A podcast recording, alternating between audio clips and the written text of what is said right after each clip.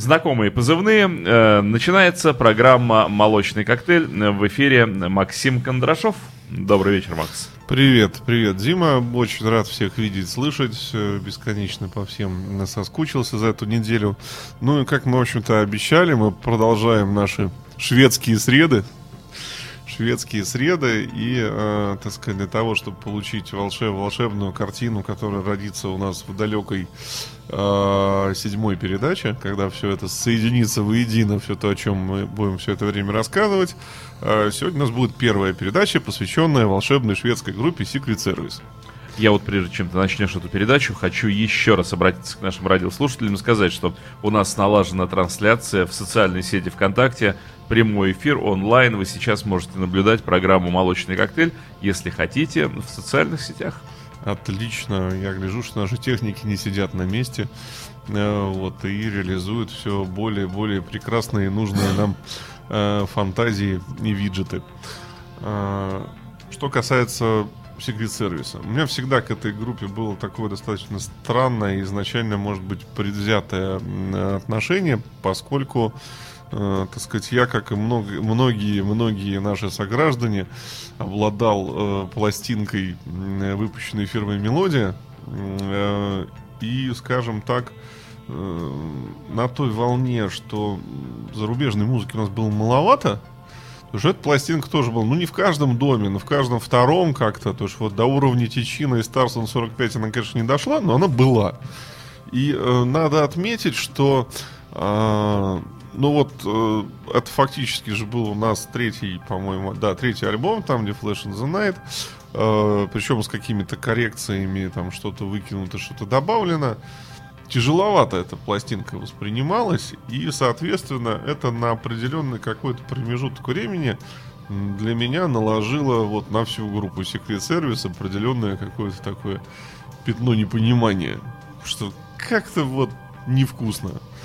Э, и только спустя как, какое-то время, когда я, значит, послушал первые там две пластинки, о которых сегодня будет идти речь, и это зашла, и как бы стало все на свои места, потому что э, ну, пришло понимание, в общем-то, творчества, а когда я копнул еще глубже и узнал, что господа спродюсировали огромное количество популярных исполнителей 80-е, очень много хорошей музыки, о которой мы будем э, говорить в дальнейшем. Для меня как бы и место секрет сервиса как-то в моей голове поменялось, и отношение к этому коллективу изменилось на сугубо положительное.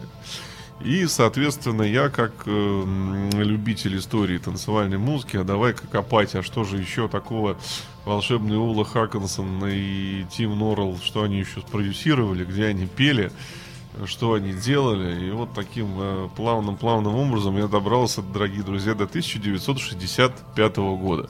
А, в общем-то, история Secret Service начинается где-то вот с этой даты. То есть они такие не молодые ребята, Они, да? мало того, что не молодые, надо сказать, что к, к Secret Service, к началу Secret Service, да, это были уже умудренные опытом музыканты, очень известные в Швеции и как ни странно, в Латинской Америке. Вообще Secret Service очень любим Латинской Америкой, Аргентиной, Бразилией и так далее. А, то есть они очень опытные люди. Надо отметить, что вот э, костяк из Хаккенсона, э, Хансона и Тима Норрелла, потому что они, во-первых, преподаватели э, музыки по образованию. Там они очень много сделали, э, так сказать, для шведской эстрады в свои годы. Но началось все с того момента, когда Ула Хаккенсон пришел в один из э, шведских коллективов, который назывался, сейчас скажу, назывался он Janglers. Вот не, не, не посмотрел, как переводится, вот все хотел, и все не посмотрел. Вот. И выпустили с этим коллективом порядка 20 синглов за там промежуток. Э, компашка, которая у меня есть, сборник 65 по 71 год.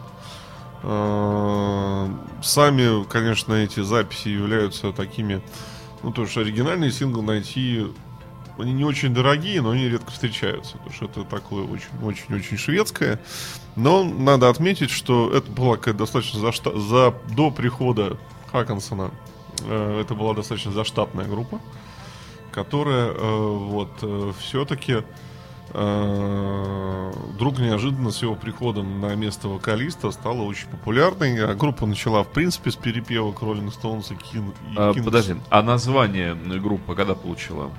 Вот она называлась э, как Janglers, да? А, а Secret Service когда она стала? Secret Service стала в 79-м. И э, был еще, еще один, полтора даже, я бы сказал, промежуточных варианта. А мы сейчас послушаем один из первых синглов 65 -го года. Э, Love, э, как же он? Love was on your mind. Да, да. Э, вот. Э, это, соответственно, будет Ula in the Junglers. И, в общем-то, одна из первых таких работ, в которых можно услышать вот то, из чего получился Secret ну. Крайне интересно. Давай послушаем.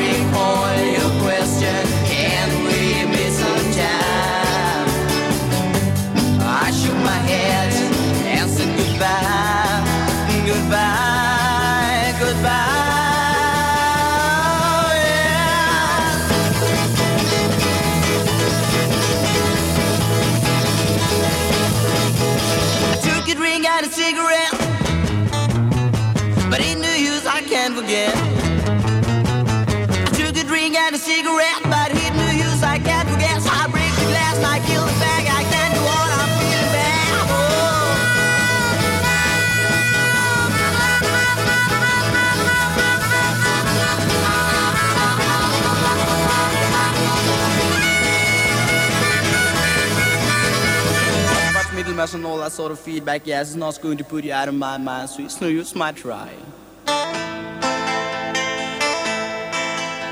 You looked at me, eyes by the normal frown, but I was wrong, so wrong.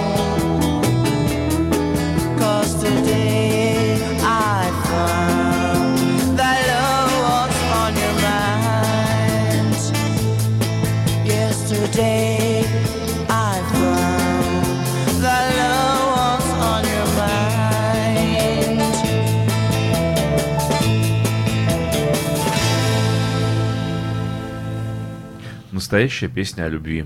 Э, надо, кстати, отметить, когда не попал в руки компакт-диск, вышел в 2003 году со сборником лучших вещей Ола and the Junglers. Э, многие из моих друзей и знакомых просили его переписать, потому что, ну, э, реально такой вот раритет из раритетов, во-первых, тираж очень небольшой, во-вторых, всем действительно очень понравилось, потому что играет очень классно, и сказать, что это вот Secret Service очень э, тяжело. Наверное, подобная же история, у меня есть испанский сборник двухдисковый, где собраны синглы пресс-лейда, то есть вот всех там трех групп, из которых получился слейд. Угу. Вот, совсем уж редкие там вещи 66-го года, 65-го. Да, вот, потому что Холдер же или в разных группах играли. А, и, соответственно, тоже очень тяжело было найти этот сборник, где вот эти вот все. И тоже все, кто слышал, всем было очень интересно. Вот а, с этим сборником получилась так, такая же вещь, что даже ну, не знаю, скажем так, о, там, или, может, даже не интересуюсь творчеством секрет сервиса, многие, кто любит там рок-музыку, оценили, скажут, что это очень круто сделано. Надо отметить, что группа пользовалась достаточно серьезной популярностью. Что никто не думал, что там как-то что-то вот э, произойдет. И, пере, и, собственно говоря, от э, перепевок чужих вещей они уже перешли к своим. И более того, даже стали сниматься в кино. Э, сниматься в кино. И, и один из треков, который мы будем слушать следующим, эта композиция называется «Джулиет» 67 года она как раз э, вошла в саундтрек э, к фильму. А сами понимаете, что кино даже в те времена очень хорошо двигало музыку и продажи музыки вперед. Э, поэтому э, эта композиция стала очередной ступенькой э, Олы команды, э, так сказать, э, к вершинам популярности. И, в общем-то, уже синглы Джанглер стали выходить не только в Швеции, но, как я говорил, Аргентина, Бразилия и Латинская Америка. Ж, слушаем Джулиет тогда? Да, чем дальше, тем интереснее.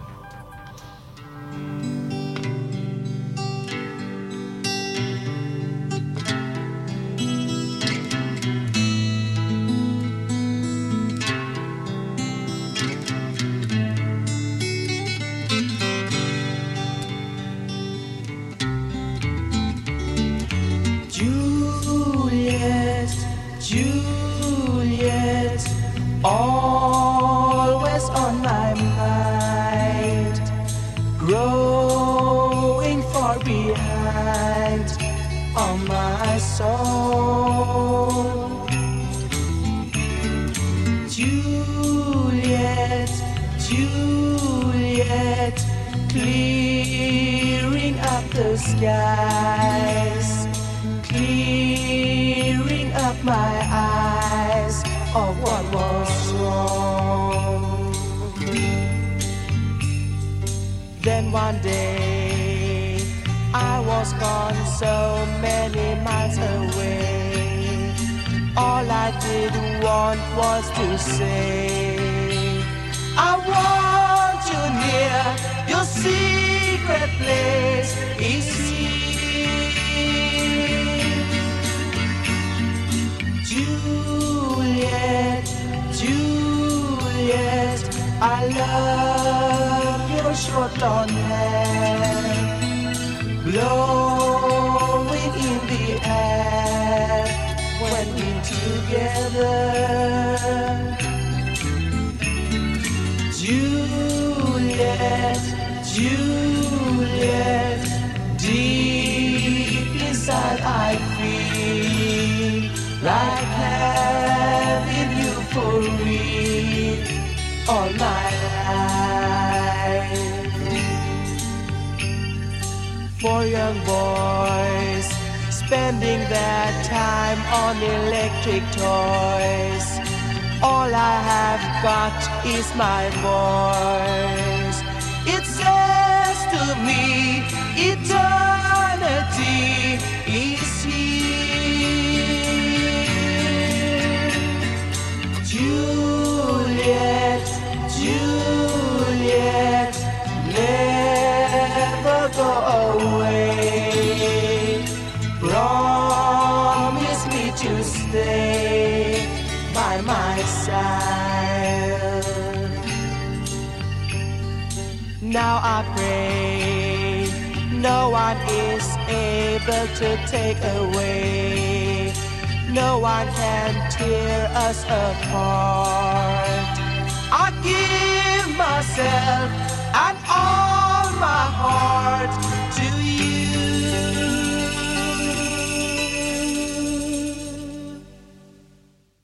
Ну что, крайне достойно и Вот такой, в общем-то, фактически рок коллектив.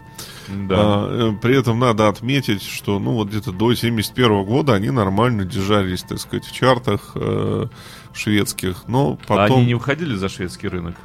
Ну вот Швед, Швеция, Латинская Америка. Один хит, по-моему, был, э, по-моему, Let's Dance назывался. Он попал в American Billboard, это топ-100. Он там был.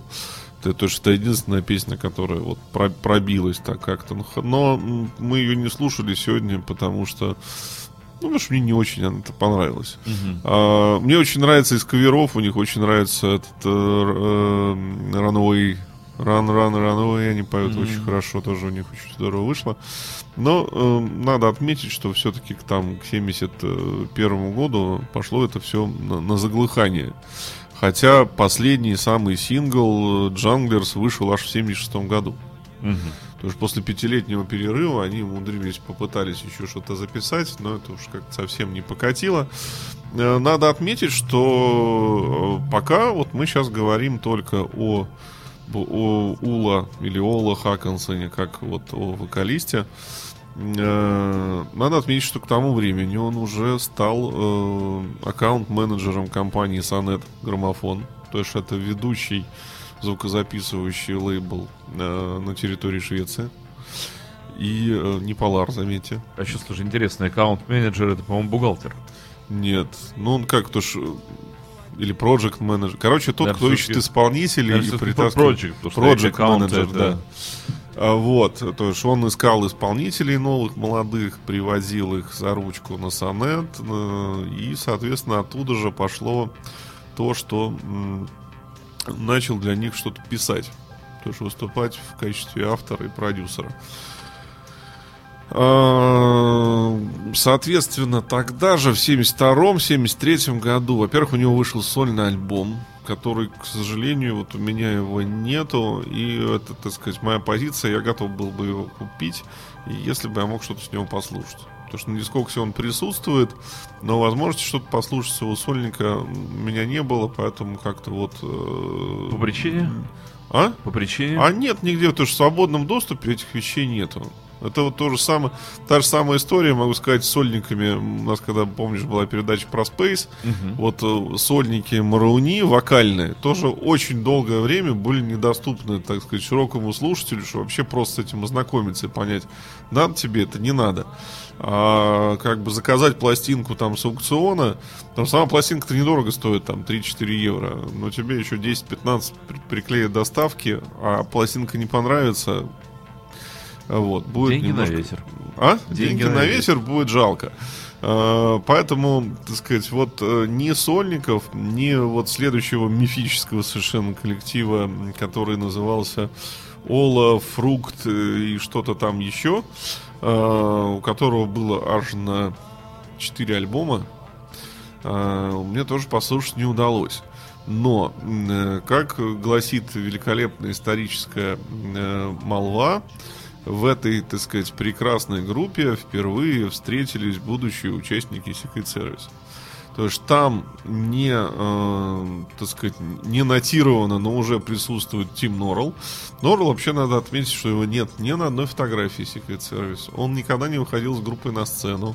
Он нигде ничего, никак себя не проявлял, но он является автором 90% музыки Secret Service и вот предшествующих- коллективов. Потому что, соответственно, это был э, Норрелл, и, соответственно, это был Хансен. Третий, так сказать, участник, когда они э, э, объединились. А, и с ними еще м, гитарист. э, гитарист Йохан, Йоханссон его фамилия была. Ну, в общем, короче говоря, собравшись вместе и поиграв вот в этой группе про фрукты, э, господа создали э, коллектив для того, чтобы заявиться на Мелоди Фестивален. Мелоди Фестивален это такой шведский э, фестиваль типа песни года, который одновременно еще и являлся отборочным на Евровидение и так далее и тому подобное. Вот благодаря этому появился такой очень интересный коллектив, который назывался Ола плюс 3.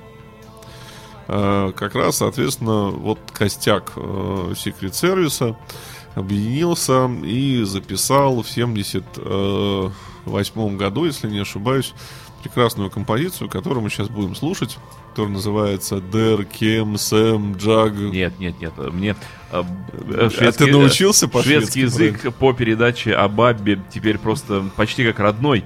Э, Давай вот так прочтем это. That can some jag wandrar from. Отлично. Вот э, слушаем эту прекрасную песню. Видишь, что делает э, радиоэфир и какую пользу он приносит людям. Да, которая вышла синглом в 78 году. Слушаем. Э, Это коллектив называется у нас Ола плюс 3.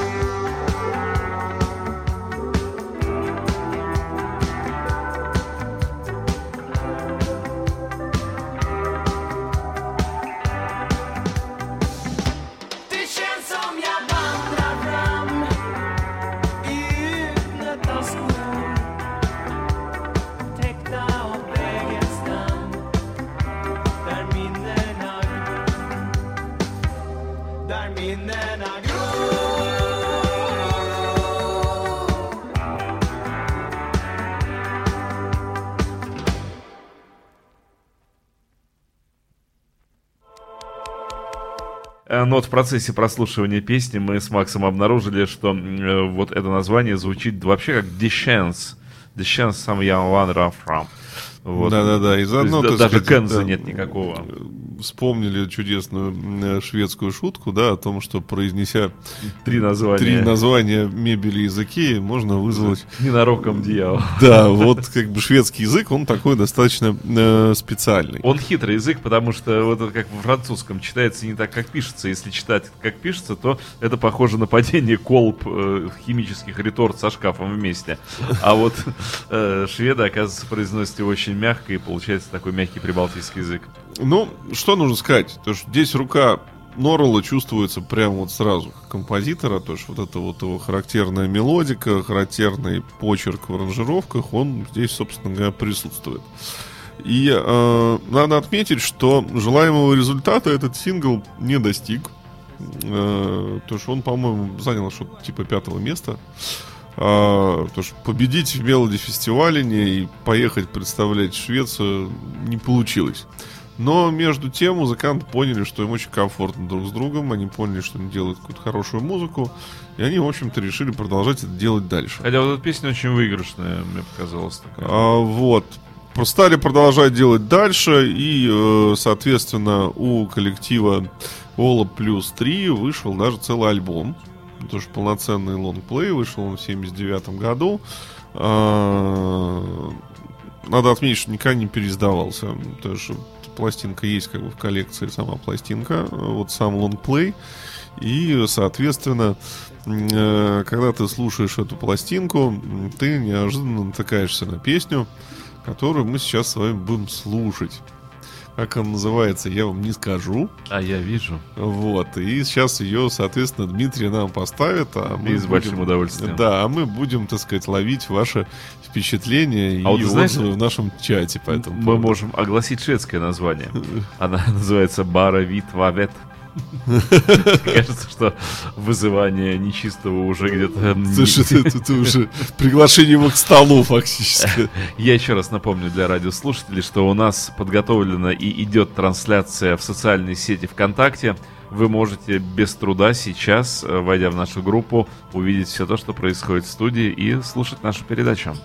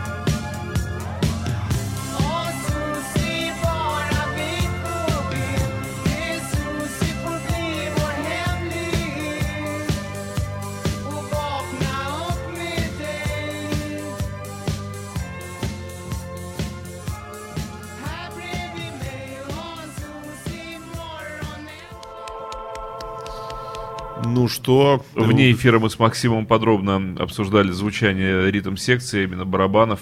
И такой прорывный, на мой даже взгляд, э, шаг был э, у Secret Service, у этой группы, у Вала Плюс 3, э, потому что барабаны звучат даже моднее, чем 79 год, если вот сравнивать по Аббе или даже вот по, там- по таким коллективам, как Блонди, Мгм. вот тоже очень похоже на волновое Близко, звучание, да. но они это как бы Здесь Даже сбив- раньше. сбивочка такая интересная, как бы такая вот не совсем, не совсем прямолинейно все это. Э, клавиши на своем месте, вот подача вокала, за которую мы все, так сказать, э, очень любим э, Ула Хаккенсона, как бы, и то, ну, в общем, Service родился, с днем рождения, дорогой. Мгм. Родился вот он в 79 году. году. И я думаю, что то, ос- эм, основой для нового коллектива все-таки послужила идея о том, что петь на шведском языке на всю на всю Европу бесполезняк. надо переставать уже. Да, и, соответственно, основной идеей было переход, в общем, на, на английский язык. Э, В группу были рекрутированы оставшиеся гитарист, э, бас-гитарист из того самого Ола плюс Фрукт э, и так далее. То есть, в общем-то, появился классический состав, 6 человек. Знаешь, мне что странно показалось? Что вот, э, несмотря на такой опыт э, шведского рынка и огромный шикарный мировой опыт, как Абба, да, ну, казалось бы, они за вот эти 10 лет, ну, 7 лет, с 73-го уже, да, к 79-му, 80-му, они уже все доказали, э, как нужно вести себя шведскому коллективу для того, чтобы завоевать мировой рынок. И мне странно, что столько лет понадобилось э, вот этим ребятам, чтобы понять, э, казалось бы, коллеги, они наверняка пересекались э, в концертах на, в народных парках, наверняка они были знакомы, поскольку это рок-группа, 100% они были э, знакомы и с Хэп Старс, и с Андерсоном. И вот почему им столько времени понадобилось на перенятие, казалось бы, такого ну, очевидного опыта? Понимаешь, я думаю, что пока это все, во-первых, э, стремление вот это вот интернациональное, это тоже одно, одно из достижений дискокультуры.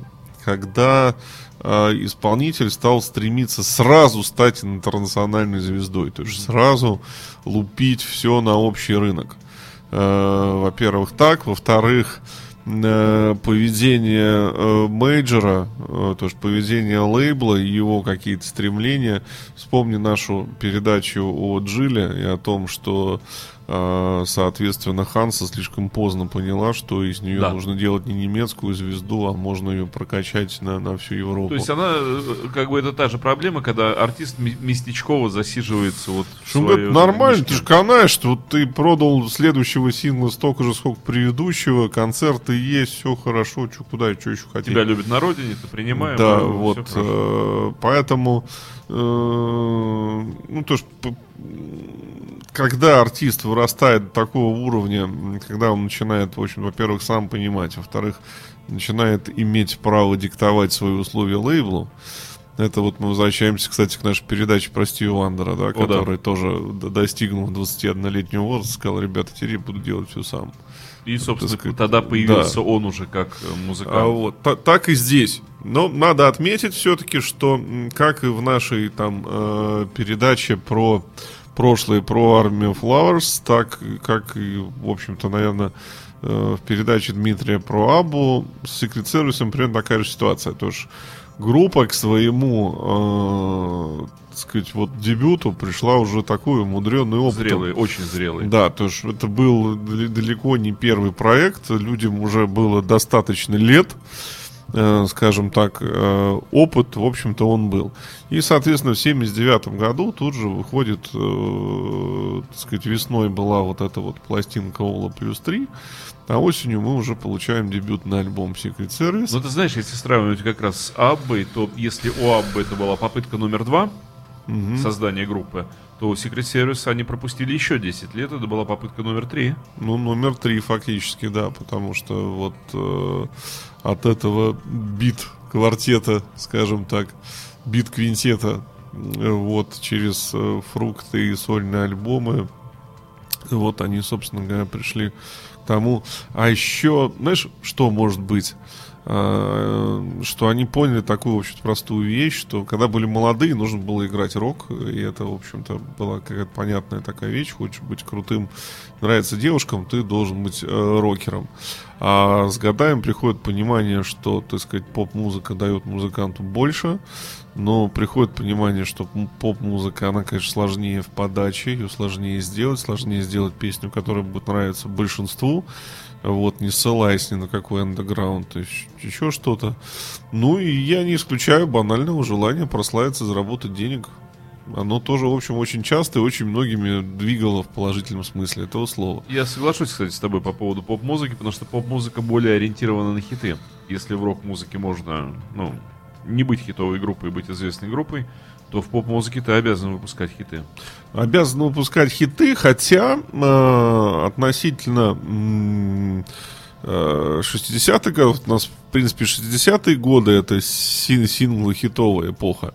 Потому что конец 70-х это уже именно альбомное мышление. вот, что э, группы уже мыслили концептуально вот законченной пластинкой, альбомом там. И, э, соответственно, первый альбом у Сьюзи, он прекрасен совершенно от начала до конца. Ну, конечно, он подарил нам прекрасный хит номер два э, от Secret Service, это Ten O'Clock Postman.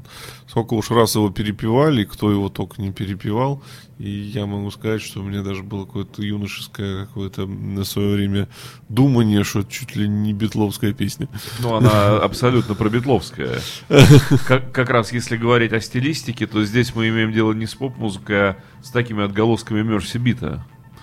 Серьезными очень. Ну, все-таки такой опыт за плечами. Не использовать его было бы э, странным. Итак, мы слушаем второй слушать, да. сингл да, с дебютной пластинки Secret Service Ten O'Clock Postman.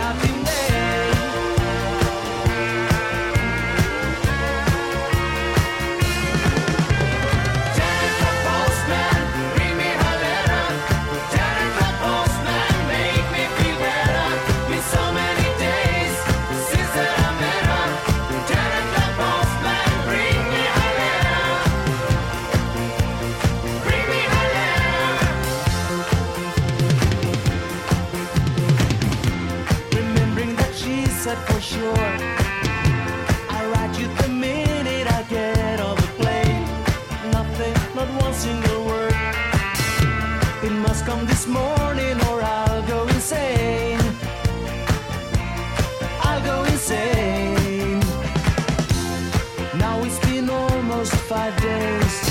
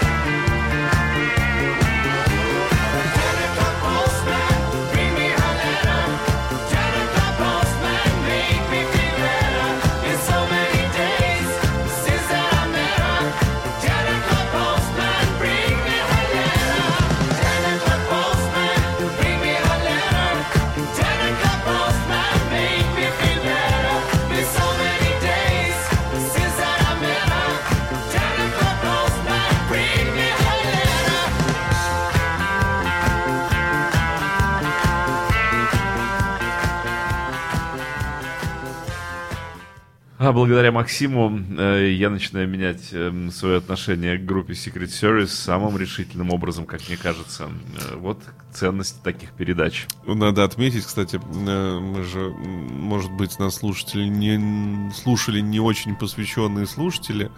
Э, Вот, и, наверное, они все не поняли, могли не понять, чему такому с тобой радуемся.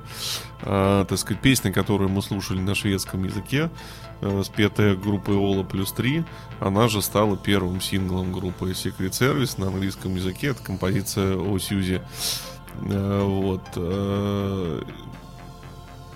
И, соответственно, она вот и была, была первым хитом э, одноименного альбома, а Ten O'Clock Postman была, соответственно, вторым синглом с этой прекрасной пластинки.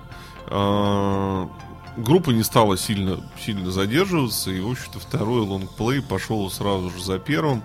Э, И надо отметить, что здесь еще одна, э, скажем так, магическая такая вещь.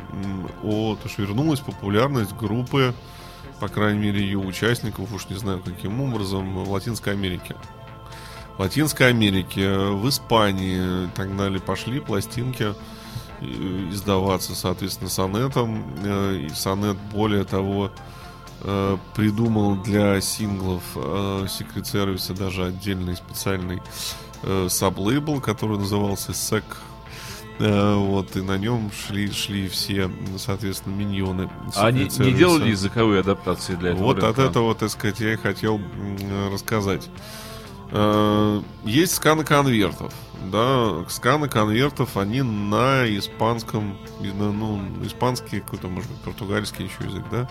А, Есть сингл, который мы сейчас будем слушать. Эта вещь называется, соответственно, Есика. И есть сингл э, Есика на испанском языке. Вот, потому что его э, у меня он есть, правда, с очень запиленной такой пластинки. Мы его слушать будем на английском, но вот он испанский существует. Насколько, так сказать, коллекционеры умалчивают, ни у кого, вот, по крайней мере, из моих друзей, вот этих вот латиноамериканских изданий нет. И понять, сколько вещей там перепето на испанском, все или частично, невозможно. Потому что мы э, ставится предполагать, что какие-то синглы все-таки были исполнены на испанском языке, потому что раз один присутствует, думаю, что какие-то моменты такие были. Тем более, что в принципе мы все привыкли зацикливаться на том, что там исполнитель бьется за два рынка, да, за европейский, за американский. Вот на самом деле э, очень много исполнителей бились еще и за третий рынок. Он достаточно большой, это латиноамериканский рынок. И у латиноамериканского рынка очень много своих звезд, которые нас с вами затронули э, совсем чуть-чуть. И можно было сказать, что ну, не очень какой-то популярный певец там, да. Из последних таких можно вспомнить, там, не знаю, Рики Мартина, да, который э, как-то вот в европейской, американской культуре там двумя-тремя хитами отметился. Но, допустим, его очень сильно любят в Латинской Америке. А, как ни странно, великолепную группу Erasure очень любят американцы и латиноамериканцы, потому что у них там туры проходят достаточно популярно. Ну и такой певец э, э, очень любимый у нас там 60-х годов и так далее, очень любимый моей мамы, это. Рафаэль. Рафаэль. Рафаэль, да. А, Но- Он же там обладатель иридиевых, платиновых там и фиг знает каких дисков. Да, и при этом все, то, что он певец номер один Латинской Америке, хотя вот он испанец там по национальности, там живет в Мадриде и так далее. А, то, что рынок латиноамериканский достаточно важен. Ну а мы, соответственно, переходим к второму альбому, который так назывался Есика, и послушаем первый сингл, которого с него был. Это LA Goodbye.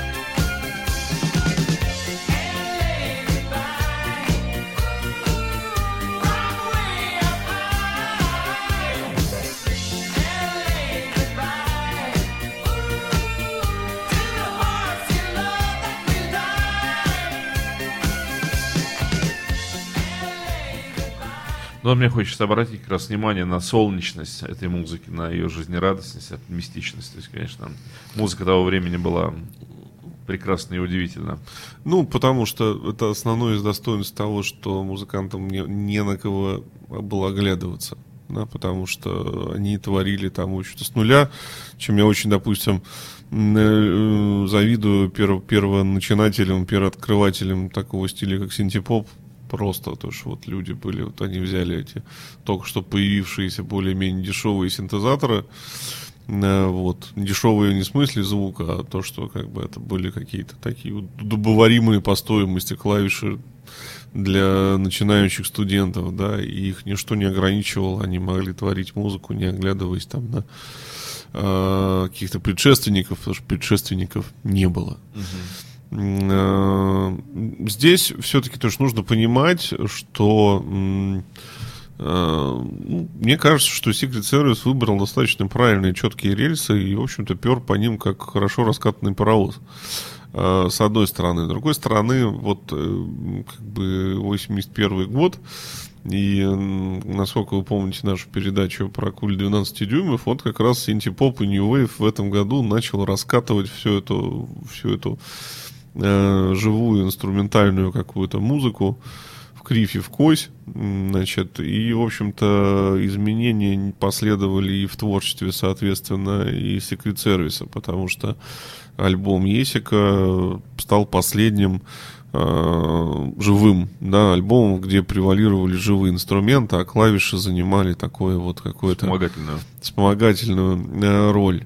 Соответственно, начиная с третьего альбома, Secret Service выбрал себе, так сказать, такое достаточно холодное э, синтепоп звучание. Ну, Это, время общем, диктовало, они просто шли за да, модой. это отразилось, э, соответственно, на вокале. Но в 81 году, так сказать, э, их волшебный сингл и альбом Есика, вот он бил, так сказать, рекорды продаж, стал самым, так сказать, на тот момент для группы, самым и для музыкантов самым продаваемым их продуктом. Э, И Ола Хаккинсон закрепился как вот еще и э, продюсер и автор и вместе с Норлом они начали как раз вот с 81 года достаточно активно делать музыку для других исполнителей. Ну а мы с вами слушаем как раз заглавный сингл со второго альбома, который так называется «Есика».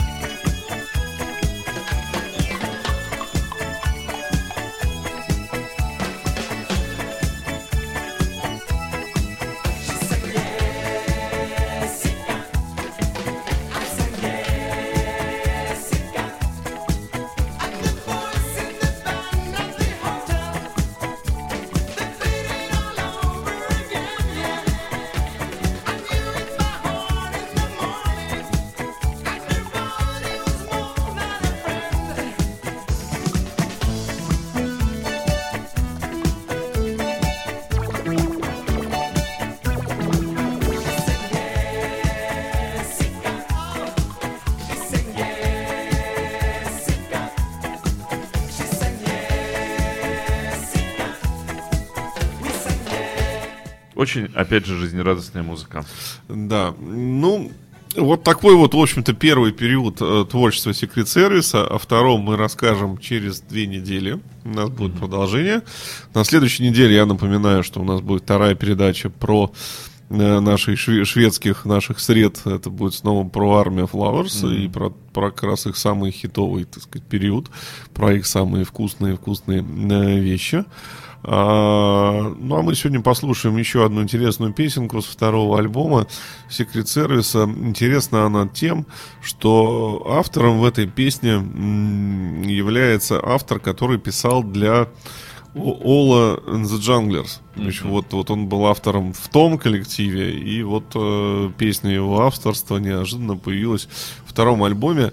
Она медленная, очень красивая, и э, она, в общем-то, показывает Secret Service немножко с другой стороны, и музыкантов, как интересных аранжировщиков, немножко по другим углом зрения. Ну а мы, к сожалению, с вами на сегодня прощаемся. Исчерпали лимит времени, Да, да. исчерпали лимит времени. С вами был Дмитрий Филиппов. Максим Кондрашов был с вами в первую очередь. Спасибо, Макс, огромное за сегодняшнюю передачу. Вот, очень рад, что всем, надеюсь, Тебе понравилось. удалось расширить диапазоны мои восприятия, за что я тебе благодарен. Ну, а мы слушаем композицию, которая называется «Ангелика и Рамон».